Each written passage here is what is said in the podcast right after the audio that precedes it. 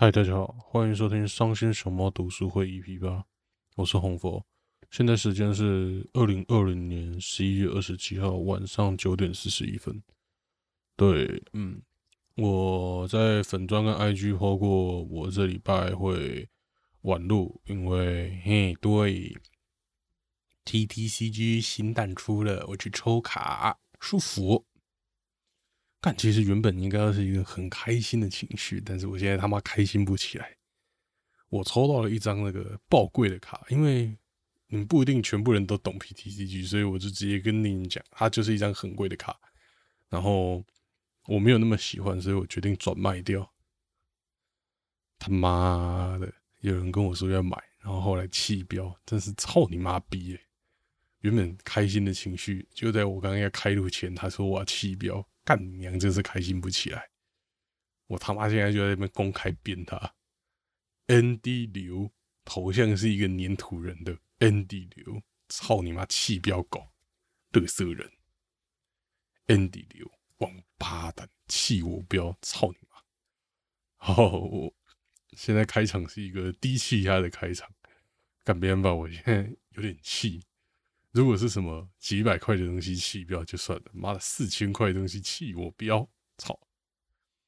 好了，不聊这个了。好，那这礼拜是成人漫画研究史的开头，这是一本新书《成人漫画研究史》的开头。然后，嗯，这本书相对成人漫画发展史来说更硬一点，因为它。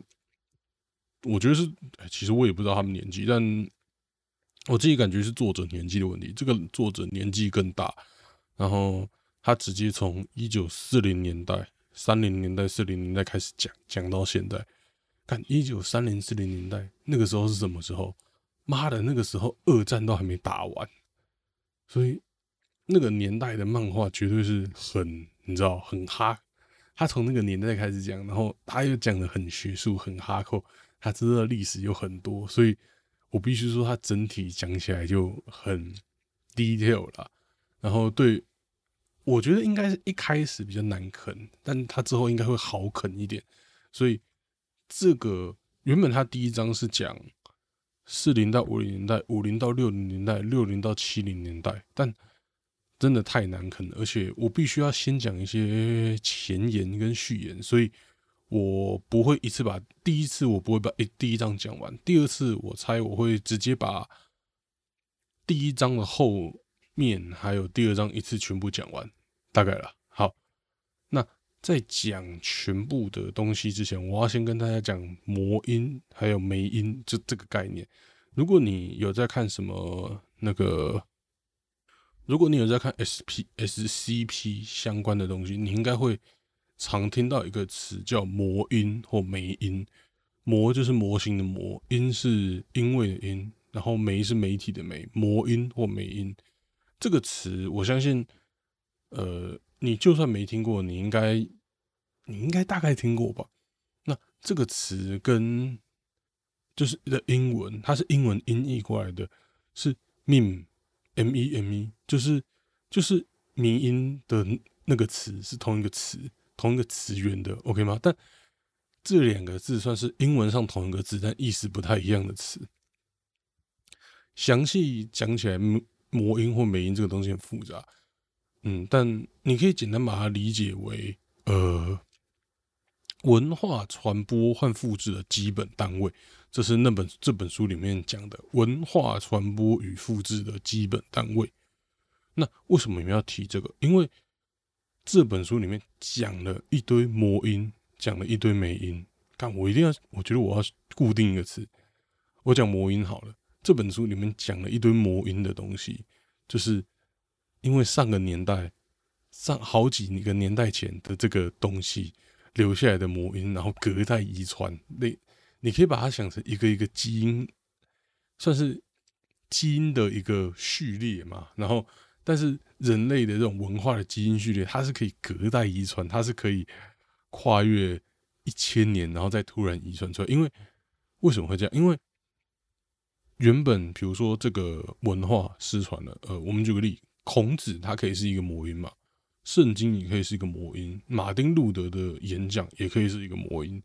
那我们假设孔子这个东西，孔子他失传了，他失传了一千年。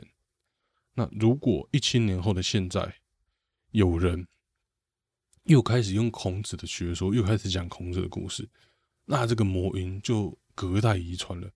因为虽然说他们两个中间没有任何的文化传承，但是他你会在现代开始聊孔子，在讲孔子的东西，就是因为之前那个孔子，你才会在现代开始聊孔子，所以你不算，所以就算隔了那么久，他们还算在魔音他这个学说里面，你还算是传承的这个东西，所以还算是就算是隔代遗传啦。讲 这个他妈超复杂，但为什么要讲这个？因为基本上成人漫画它的东西就是一个庞大的魔音基因库，像从石器时代那种石壁上面有人画呃裸女，那个是不是成人漫画的魔音？是。江户时代的浮世绘是不是成人漫画的魔音？是。那那些子贡像的漫画、子贡像的动画，还有那些游戏，每一个都可以是成人漫画的魔音呢？所以，成人漫画它的来源、它的起源是千奇百怪，各种都有。所以，嗯，整体来说，它的魔音是很长串、很长串。那当然，你要从什么江户时代或是什么石器时代开始讲。这样太复杂了。这本书里面他讲的魔音，就是从一九四零年代。那一九四零年代，大家想到的漫画家是谁？想越早以前越好。当然就是我们的漫画之神手冢治虫。手冢治虫在一九四零年代末期就已经开始画漫画了。嗯，那手冢治虫到底有多屌？应该就。不用我多说，像什么火之鸟啊、原子小金刚啊、怪异科技课啊，还有更多有的没的。其实我很难相信有哪个人小时候没有看过手冢治虫的漫画或是动画的。虽然说已经是好几十年前的事了，但是手冢治虫，哎，干，两千年后出生的人说不定根本不知道手冢治虫是谁。但不会吧？二零一零年后出生的说不定不知道。两千年跟我也才差没几年，我相信他们还知道吧？啊，不知道。嗯，手冢治虫。那为什么我要在这边提手冢治虫？你我不是在讲成人漫画吗？为什么我要提手冢治虫？因为手冢治虫对成人漫画的魔音的那个基因库，其实影响很多，它非强烈影响啊，应该这样讲。虽然大家在想，干手冢治虫画的那些漫画，大部分都是儿少向的。他要么鹅少像，要么讲很深的道理。但是大家再想想，手冢治虫以前的漫画，其实它里面有很多，应该说他不会刻意加的色情元素，但是他妈他就是有很多的色情元素。毕竟食色性也，色原色欲情欲原本就是源自于人类的根性里面，所以他。手冢治虫喜欢描写人性，那他自然就会描写到一堆色情的东西。但他描写那些色情东西没有到很深刻，没有到很狂野的那种。但是光那一点点色情就可以让那种国中以下的小孩硬到不行。我举个例子，我以前看过手冢治虫的一个呃，算是漫画吧，哎，对，漫画，它内容。其实我已经忘记它是哪一部漫画，它好像是，我现在猜测的话，它应该会是什么火之鸟的某个短片。它就是描写一对夫妻去别的星球，去外星球殖民，然后结果丈夫好像是因为有人陷害还是怎样，反正就意外身亡。但是他们还是，就是老婆在老公死掉之前就已经有种有小孩了。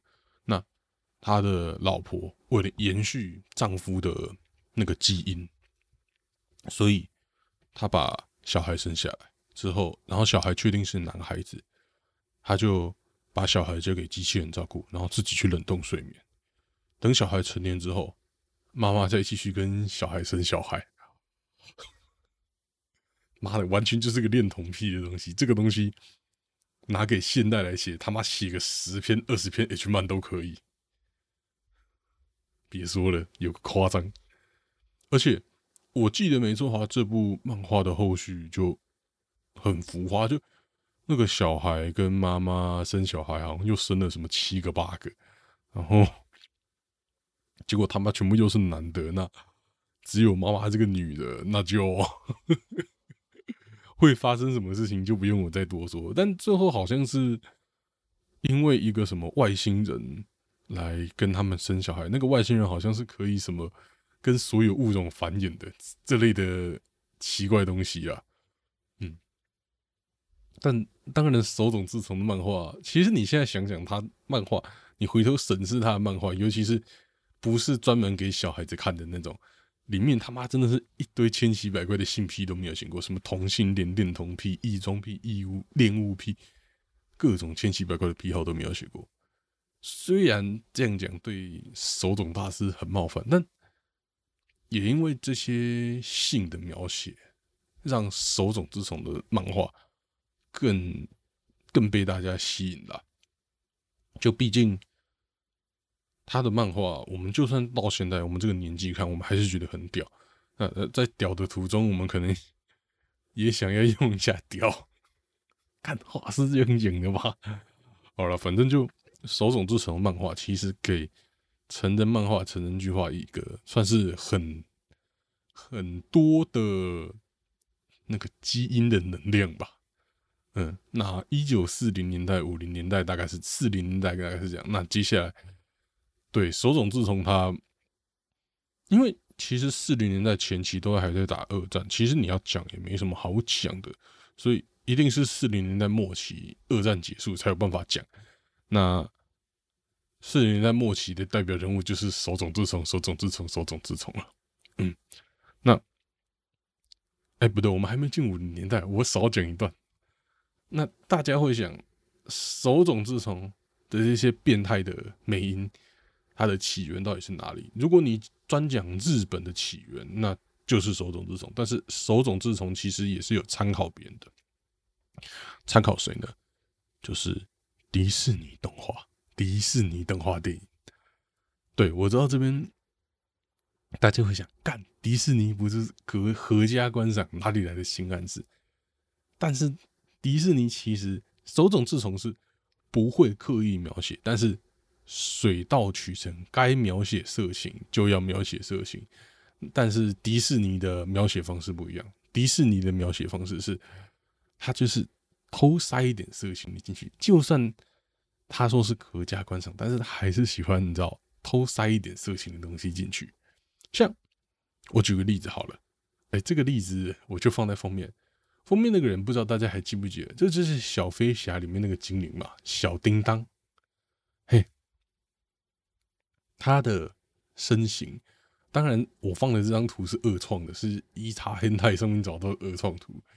但是那时候他们画小叮小叮当的时候，一来他的穿的衣服算是比较铺路的，二来他的身材据说那时候是参考那时候最有名的影星玛丽莲梦露的身材。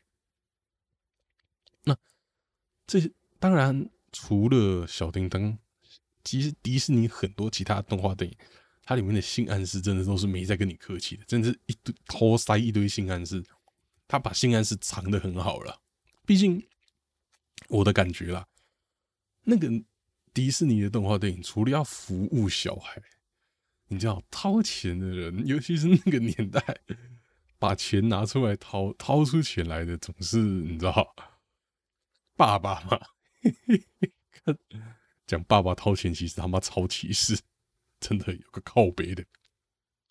妈妈不能掏钱吗？哈，看那个年代就是这样啊，我有什么办法？那个年代就是他妈的喜欢，你知道，妈妈女主外女主内男主外嘛，对不对？所以赚钱的都是老爸，那个年代嘛，所以所以对那个。对那些老爸来说，他们掏钱进去看电影，可以看到一些让他们意淫的角色，应该也是蛮重要的。越讲越歧视，妈的，算了了，随便。那一九四零五零年代，当然就是手冢治虫制霸的天下。但除了手冢治虫，你有支持手冢治虫的人，当然也有反对手冢治虫的人啦。那因为手冢治虫他的漫画在那种少年小孩这个族群得到了巨大的成功，所以那些反手冢治虫人，他们就把客群改成锁定在青年大人的那种蓝领族群。那这些族群，他们看的东西当然就会跟小孩看的不一样。那他们看的东西是什么呢？就是我们他妈在之前提过好几次的成人剧化，不是成人剧化，是剧化，就是那类型的东西。嗯，所以剧化就是在这一九五零、一九六零年代这时候慢慢发展起来，然后七零年代就变 H 漫的主流，成人剧化嘛。那时候的 H 漫主流。那这边要讲到成人剧化，就要讲到两个不同的杂志，都算是很有名的啦。一个是 Garo，一个是 Com。Garo 是什么呢？就是他妈的反手冢治虫大本营，里面他妈画的几乎全部都是青年剧画，嗯，就是完全就是为了反手冢治虫创出来的漫画。那反过来讲，Com 是什么？Com 是手冢治虫创的一个漫画杂志。它上面主要目的就是让手冢治虫连载火之鸟的 火之鸟。看，我其实讲火之鸟讲到现在，我有点担心会不会有听众不知道火之鸟是什么。但你不知道火之鸟是什么，你会来听我的 podcast 吗？我猜你们应该都知道了。嗯，我猜啦。不知道火之鸟的就自己去 Google 嘛。反正绝对是值得一读的东西，比比你在这边听我这个乐色 podcast 还要好。你就直接去看火之鸟，不要再听我的 podcast 了。嗯，那当然，他会在这种时，手冢治虫会在这种时候创一个这种漫画杂志。嗯，因为手冢治虫是喜欢跟人那种作对，就是喜欢跟人撞。像加入他是反手冢的大本营，那手冢这种创这个算是你就会大概想象，干这个就是要来反制 Garu 的嘛。但是。说是要反制 Garu，但其实 Com 上面连载了一堆他妈一堆青年巨画，一堆那时候有名的青年巨画家都是从手冢治虫的 Com 杂志上面出来的。嗯，然后青年巨画就在 Com 跟 Garu 这两个杂志上面一直在蓬勃发展，越来越酝酿越大。当然。那个年代，一来漫画的饼，呃，应该说是手冢治虫一人独大了。那个时候，手冢治虫就是屌翻天，可能是手冢治虫还有手冢治虫的那个长盘庄的徒弟。哦，我觉得我这边要来解释一下长盘庄是什么。长盘庄是那个年代的日本的一个东，我记得是东京的一个算是廉价宿舍，然后。有一整群的漫画家，全部都住在长盘庄里面，他们就算是互相精进、互相讨教。然后他们那一群人几乎都被手冢治虫影响很深，然后他们后来也几乎都是超大尾的漫画家，像藤子不二雄那两个都住在长盘庄，然后石生章太郎也住在长盘庄。你其实网络上一查长盘庄，你就可以查到一堆，就是他们。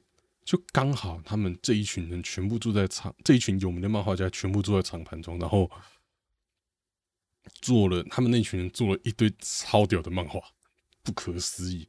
然后他们也有帮忙负责，我记得没错啊，他们也有帮忙负责手冢治虫的《原子小金刚》的动画画，然后完全搞爆了，对他们完全搞爆了。我记得那一集直接让。原子小金刚大 boss，嗯，那但这是另外一件事了。反正长盘装跟手冢治虫算是那个时候那个年代的主流啦，就手冢治虫派。但其实这些东西，那个年代的漫画再怎么说饼还是没有那么大，所以你要一个杂志要运营，它不能只有把客群锁定在。固定的客户，像你不能就是锁定哦男性哦小孩哦什么的，所以其实他们客群除了画这种青年剧画，他们也有画那种少女那种很多少女漫画的先驱，也有在手冢治虫的杂就是 com 上面连载。就你可以知道，他们不是锁定单一性别的读者的。当然，这上面的连载的少女漫画的先驱，也为后续的少女漫画就一样创造了许多的魔音。干，我就说我们他妈。会一直提到“魔音”这个词，所以我才要在事前跟大家讲“魔音”他妈是傻笑。另外，这边为什么我说的句话，我都说是青年句话，我不是说成人句话呢？这边我要特别提一下，青年句话跟成人句话是他妈，看为什么我一直讲他妈？青年句话跟成人句话是有差别的。当年青年句话是有对性的描写，对性的描写是有的，但这些句话的内容。艺术性还有文学性太强了，所以它很难说是成人剧化那种，真的是要让你敲的那种东西的范畴。简单来说，那个年代的青年剧化他妈的不实用，还没有手冢治虫的漫画实用。哦，大概是这样。那嘿，对，就是在这么奇怪的断点，因为我读不下去了，对不起。这集 EP 八大概就到这边结束了，然后。手冢，我们讲到了青年剧话，然后接下来我前面提到长盘庄，我下一集应该会认真讲完长盘庄这些人到底有谁，然后到底做出了什么东西，然后接着我会讲，我会把长盘庄他们这些人在漫画创作上造成成人漫画的魔音跟大家讲一下，然后。这样就讲完七零年代了嘛，然后接下来应该会进八零九零年代吧，嗯，大概是这样。那我是刚刚被放鸟，很不爽的红佛。好，那我们因为礼拜天这礼拜天没有一起打高尔夫球嘛，然后那就是我们下礼拜再见了。啊，对了，跟大家提醒一下，十二月一号以前是 Steam 的秋季特卖，嘿。如果对游戏有兴趣的朋友，记得买买买。然后我可能会在这一两天贴我秋季特卖买的东西的清单。就虽然说我也不知道是什么时候开始的事情，但是就每次秋特、冬特，都还是会有人贴我买了什么的清单吧。就是那种游戏界的名人，多多少少还是会贴。虽然好像这几年比较少贴了。毕竟听起来有点像工伤，但我觉得多少还是贴一下。我其实我是一个喜欢玩独立游戏的人，所以我还是他妈买了一堆独立游戏。就是哦，有一个算三 A 大作的啦，反正之后贴了你们就知道了。好，大概是这样。那这集的啊那个伤心熊猫读书会就到这边结束了。干，今天一直卡词，就这样。我是红佛。拜拜。